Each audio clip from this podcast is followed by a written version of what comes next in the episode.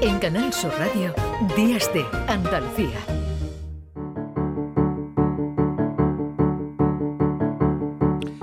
De la mañana y casi nueve minutos. Eh, vamos a hablar enseguida del hidrógeno verde, pero como decíamos, vamos a estar muy pendientes de cualquier novedad, cualquier noticia que nos llegue de Barbate. Se han elevado ya a cinco los detenidos por la muerte anoche de dos agentes de la Guardia Civil en el puerto de la localidad gaditana al ser embestida su embarcación por una narcolancha. Son ya cinco las personas detenidas, según eh, informan desde la Guardia Civil. Tres de los detenidos son tripulantes de la narcolancha que embistió la patrulla de la Benemérita y otras dos personas que fueron a recogerlos. Los dos guardias civiles, recordamos, murieron después de que esa embarcación de los narcotraficantes embistiera su patrullera, unos eh, hechos que sucedieron cuando los agentes se dirigían a identificar a los ocupantes de varias narcolanchas que se habían refugiado del temporal en el puerto de Barbate. Estaremos pendientes de cualquier novedad, mucho se ha hablado esta semana en Huelva del hidrógeno verde, en el primer Congreso Nacional que se ha celebrado en la capital onubense. Más de 300 empresas han participado en esta cita que ha servido para abordar todos los beneficios que representa el hidrógeno verde como alternativa energética limpia y sostenible. Pero ¿qué es el hidrógeno verde? ¿Cómo se genera? ¿Qué utilidades tiene? Se lo vamos a preguntar a toda una experta, Francisca Segura Manzano, que es profesora titular de la Universidad de Huelva, investigadora del CITES, del Centro de Investigación en Tecnología, Energía y Sostenibilidad. Francisca, ¿qué tal? Muy buenos días. Hola, buenos días. Muchísimas gracias por darnos este, esta oportunidad de expresar la, tecnología de, hidrógeno verde. Bueno, para que lo podamos entender, si le parece, cuéntenos qué es y cómo se fabrica o se produce este hidrógeno verde, del que tanto se ha hablado esta semana en Huelva. Sí, bueno, pues vamos a irnos a, lo básico, a la química básica. Eh, hidrógeno es, el primer elemento de la tabla. Bueno, pues cuando ese hidrógeno se une con otro, con, con otro hidrógeno forman la molécula, la famosa molécula de hidrógeno, y eh, cuando hablamos de color, el hidrógeno, las propiedades que tiene el agua se las da precisamente el hidrógeno. El hidrógeno es incoloro, inodoro, insípido, no tóxico. Pero ¿qué ocurre? ¿Por qué hablamos de hidrógeno verde? Pues la forma de producirse. Hmm. Cuando cogemos agua y cogemos electricidad, podemos separar esa molécula de agua entre sus componentes básicos. Todos sabemos que el agua, hemos visto H2O, pues ese H2O, ese H2 es el hidrógeno y la O es de oxígeno. Entonces, cuando cogemos energía eléctrica para romper, para separar la molécula de agua, ya tenemos hidrógeno.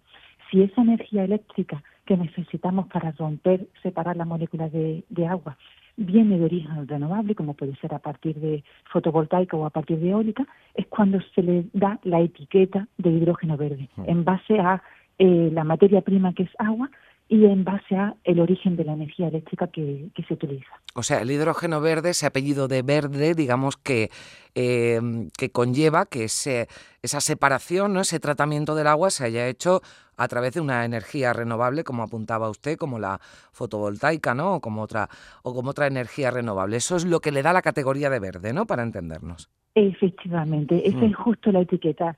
El, digamos, a nivel internacional, en los estándares, se le van asociando eh, distintas etiquetas. Veníamos de un hidrógeno negro, un hidrógeno azul, el, hidrógeno verde, el negro es el que deriva después de un proceso de gasificación del carbón, pero claro, en ese proceso de gasificación del carbón obtenemos dióxido de carbono, luego mm.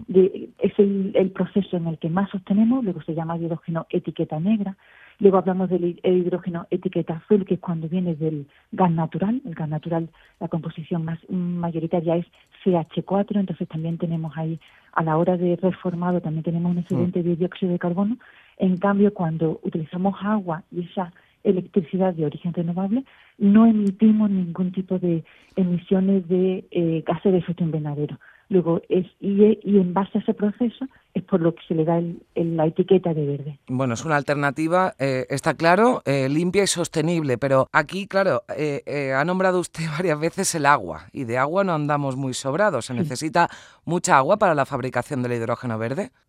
pues por cada kilo de hidrógeno necesitamos aproximadamente en torno a 10 kilos de agua. Nos puede parecer mucho, lo entiendo, pero si comparamos lo que le llamamos la huella hídrica, es decir, la cantidad de agua que necesitamos para producir una parte de hidrógeno, eh, y para en ese proceso de hidrógeno verde es de los que menos y podemos inclusive decir que es comparativo con la huella hídrica que actualmente tenemos en el proceso de, reformado o de transformado del petróleo, de carbón o de otros procesos a los que a través de los cuales obtenemos hidrógeno. Es decir, no es una huella hídrica mayor que la huella hídrica que pueda tener otros combustibles fósiles como los que estamos utilizando ahora mismo en nuestro modelo energético. Bien, entendido. Para, pero para esto... Sí, entendemos...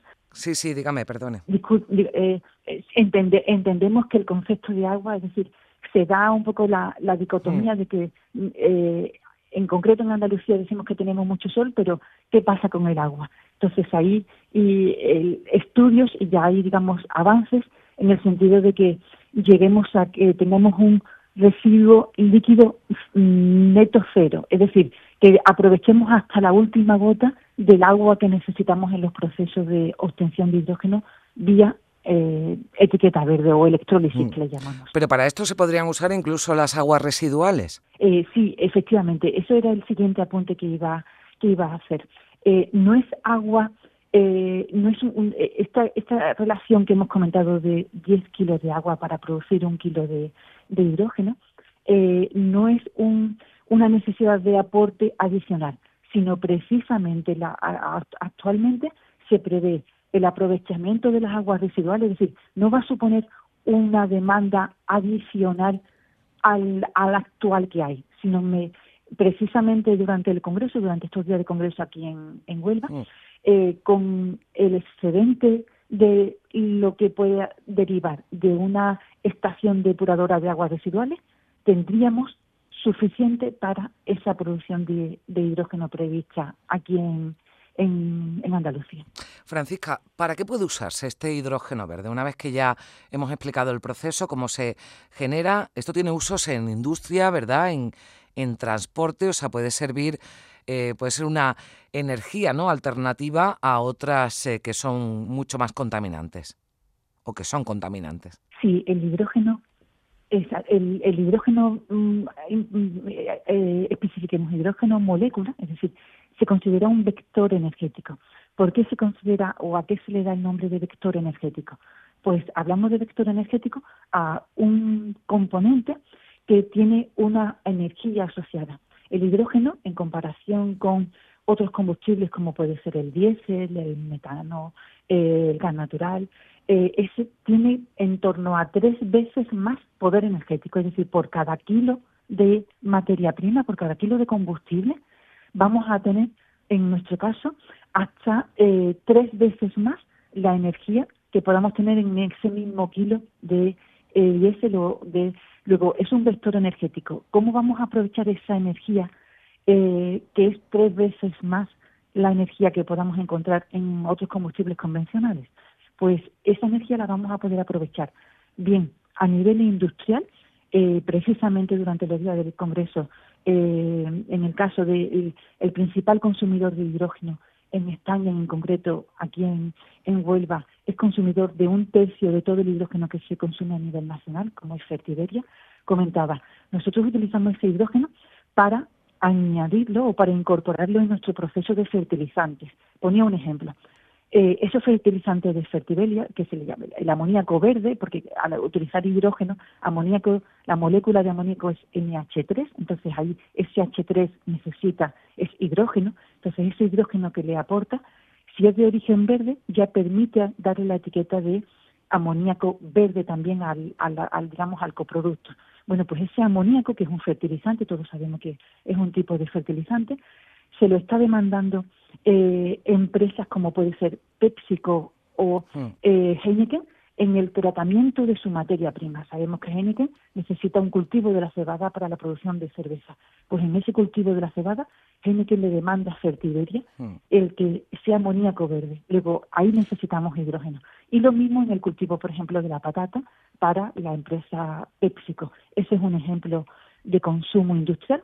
Y otro sería ese hidrógeno llevado a un motor para producir un tipo de energía mecánica, un motor de combustión, como puede ser el que tenemos actualmente en los coches, Esa es otra, la segunda vía. Mm. Y la tercera sería ese hidrógeno llevado a un equipo que se denomina pila de combustible o pila de hidrógeno, que lo que hace es producir electricidad a partir de ese hidrógeno. Luego, son como Mm. los tres, las tres grandes vías. Industria, eh, motor de combustión y motor eléctrico a partir de una pila de hidrógeno. O sea, es una energía que genera energía. Además, eh, le iba a preguntar si era complementaria con otras renovables, pero es que precisamente en el proceso de su creación es necesaria o se hace necesaria el uso de otras renovables para, para producirlo. Bueno, pues yo creo que nos ha quedado bastante claro. Francisca Segura Manzano, profesora titular de la Universidad de Huelva, investigadora del CITES, eh, pues algunas cuestiones que es verdad que hablamos, pues eh, quizás con mucha alegría, ¿no? Del hidrógeno verde, pero no teníamos todos esos eh, detalles, por eso le agradezco mucho que nos haya acompañado aquí en, en Canal Sur Radio. Un saludo y que tenga buen día. Un saludo, muchísimas gracias. Adiós.